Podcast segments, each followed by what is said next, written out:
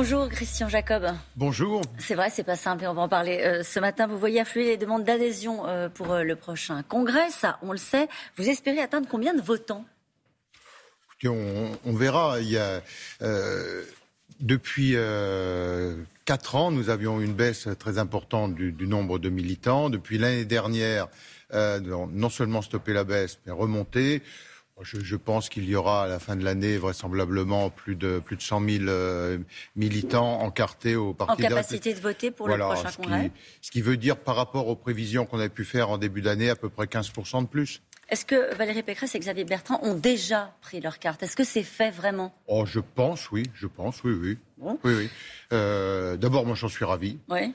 Euh, J'ai fait partie de ceux euh, qui leur avaient signé vertement euh, que c'était une erreur de, de, partir. Donc, on ne va pas leur dire que c'est une erreur de revenir aujourd'hui. C'est une très bonne chose.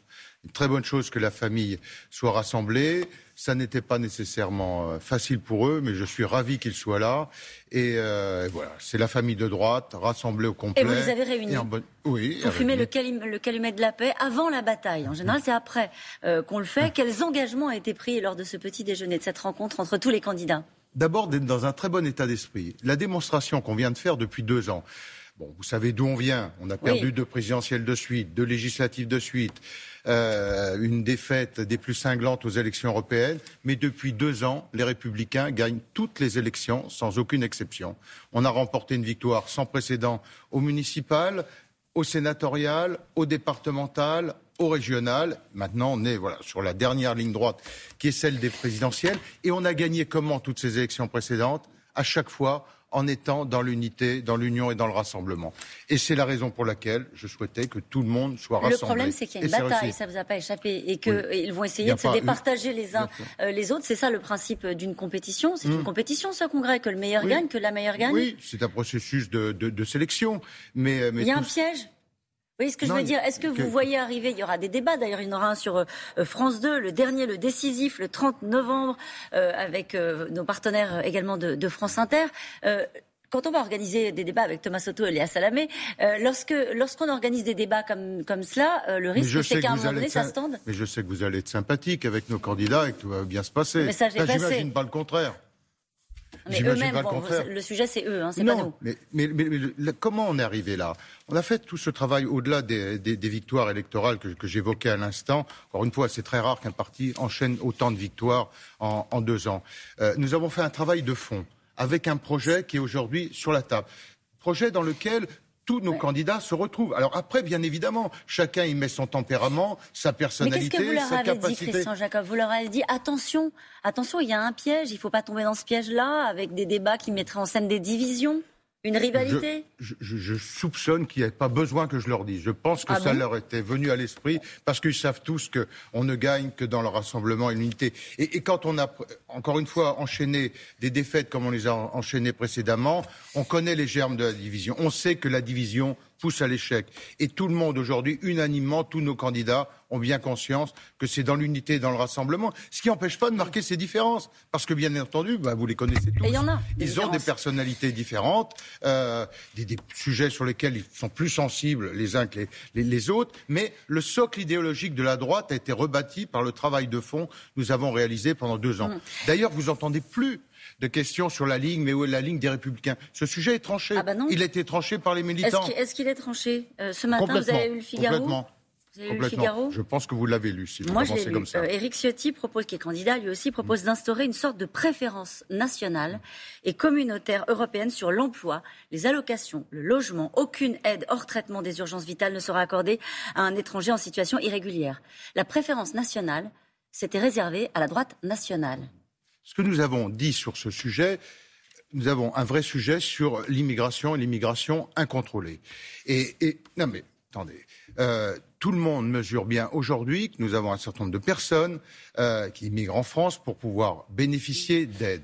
Et donc, l'idée là-dessus est de recadrer les choses et de dire que, par exemple, pour pouvoir bénéficier d'une allocation ou d'une aide, eh bien, il faut avoir cotisé un certain nombre d'années. Et ça, c'est dans notre projet. Alors, il y a quelque chose qui n'est pas dans votre projet. Quand il dit préférence nationale, par exemple, pour l'emploi, pour le logement, c'est pas dans votre projet? Non, bien sûr. Mais après, chaque... Ça vous pose pas plus de problèmes que ça? Chaque candidat va plus loin. C'est le choix d'Éric Ciotti. Nous, nous avons un, projet qui, est clair, euh, encore une fois, sur le, fait de dire faisons attention à ces systèmes qui, qui amènent des, gens qui pensent découvrir l'Eldorado en France, en fait, ils ne le découvrent pas, et qui sont attirés par, par des aides. Donc, Eric, non, mais après, Éric Ciotti, vous, le connaissez. on a construit des murs, on a maintenant une ligne claire. Non, parfaitement. Vis-à-vis de la droite nationale, vous trouvez que c'est clair on, a un socle euh, et la droite, elle est diverse. La ah. droite, elle a toujours été, vous savez, c'est ce fameux trépied euh, des, des, gaullistes qu'on appelait bonapartistes avant, des libéraux et des démocrates chrétiens. Et donc chacun a sa sensibilité. Euh, Là, il franchit pas la ligne pour sujets, non, il, est sur bah, ce qu'il a souvent incarné dans notre, dans notre famille politique. Éric Ciotti est, plus, pas le plus centriste chez nous. Mais euh, au-delà de cela, le socle idéologique a été posé. Après, voilà, chacun joue dans son, dans son domaine. C'est important puisque vous savez qu'on va parler dans un instant euh, euh, d'Éric Zemmour et vous considérez qu'il ne franchit pas une ligne rouge pour les valeurs qu'incarne votre parti en parlant de la préférence nationale euh, pour l'emploi, pour les allocations et pour le logement. Après, après regardons ce qu'il met derrière et de dire aujourd'hui que les allocations doivent être réservées à ceux qui cotisent, qui payent et qui travaillent. C'est ce que disait avant le Front National, le Rassemblement National. Non, mais c'est ce que nous avons dit dans notre projet. Nous avons travaillé dessus. Ça a été voté par nos, nos militants euh, très, très largement. Ce qui n'empêche pas les capacités d'accueil, ce qui n'empêche pas d'intervenir dans les cas d'urgence. D'ailleurs, c'est ce que Eric euh, Ciotti dit également. Euh, est-ce que vous pensez que le candidat qui va sortir de ce congrès bénéficiera d'une dynamique, même si c'est un congrès interne? J'imagine que c'est ce que vous souhaitez. Je suis convaincu oui. Oui, je suis convaincu. Ça va donner une dynamique au candidat qui sortira de cette élection? Bien évidemment bien évidemment, euh, parce que ça va euh, nous donner l'occasion, et c'est pour ça que je n'ai pas souhaité que l'on mélange les élections, c'est-à-dire que lorsqu'on était dans les régionales, on s'est occupé des régionales et des départementales, en l'occurrence que c'était le même jour, et nous sommes passés ensuite aux élections nationales, nous sommes maintenant euh, en route en direction de la présidentielle, donc avec le projet, avec ben, la décision du choix de notre candidat, et bien évidemment une dynamique va se créer à partir du 5 décembre et on la retrouvera à partir de la deuxième quinzaine de janvier. Pour l'instant, est-ce que vous reconnaissez, Christian Jacob, que la dynamique, elle est du côté d'Éric Zemmour? Dynamique médiatique.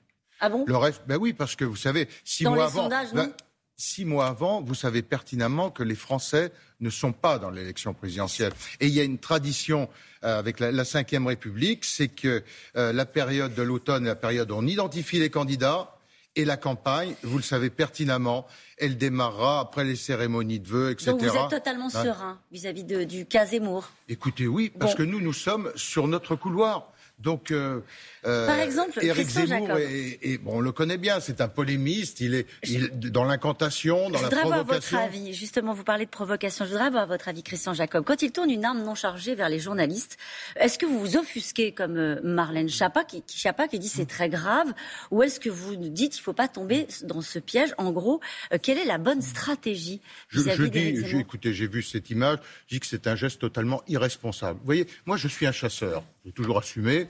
Euh, j'ai mon permis de chasse à 16 ans, j'ai 61 ans, je n'ai pas raté une saison de chasse. J'ai fait mon service militaire, j'étais responsable d'armurerie. Donc le maniement des armes, j'en ai une certaine expérience. Jamais, jamais, en aucune condition qu'une arme soit réelle ou factive, on ne porte le canon en direction de quelqu'un. C'est une règle. Il dit c'est de l'humour. Eh ben c'est pas de l'humour, c'est irresponsable. On ne le fait pas. Dès que si vous êtes en face de quelqu'un qui sait ce que c'est que le maniement des armes, jamais, jamais, jamais on ne fait ça. Quelle est la bonne stratégie vis-à-vis d'Éric Zemmour? Il faut lui répondre Il faut l'ignorer? non, non.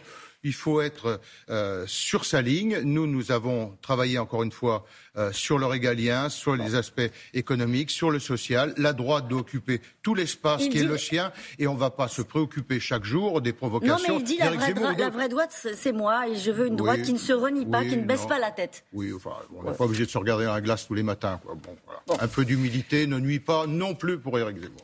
Un mot sur Nicolas Sarkozy. Euh, Benjamin Blanchet, qui préside l'audience du procès des sondages de l'Elysée, a demandé la venue de Nicolas Sarkozy, si besoin, par la force. Est-ce que ça vous a choqué? Là aussi, je vous parlais. Enfin, je veux dire, on est non seulement dans l'acharnement, mais je, trouve ça mesquin, déplacé. Euh, enfin, moi, je suis choqué par, par, tout cela. Euh, et, et, objectivement, je ne suis pas convaincu que tout cela donne une belle image de la justice, honnêtement. Merci beaucoup, Christian Merci À vous.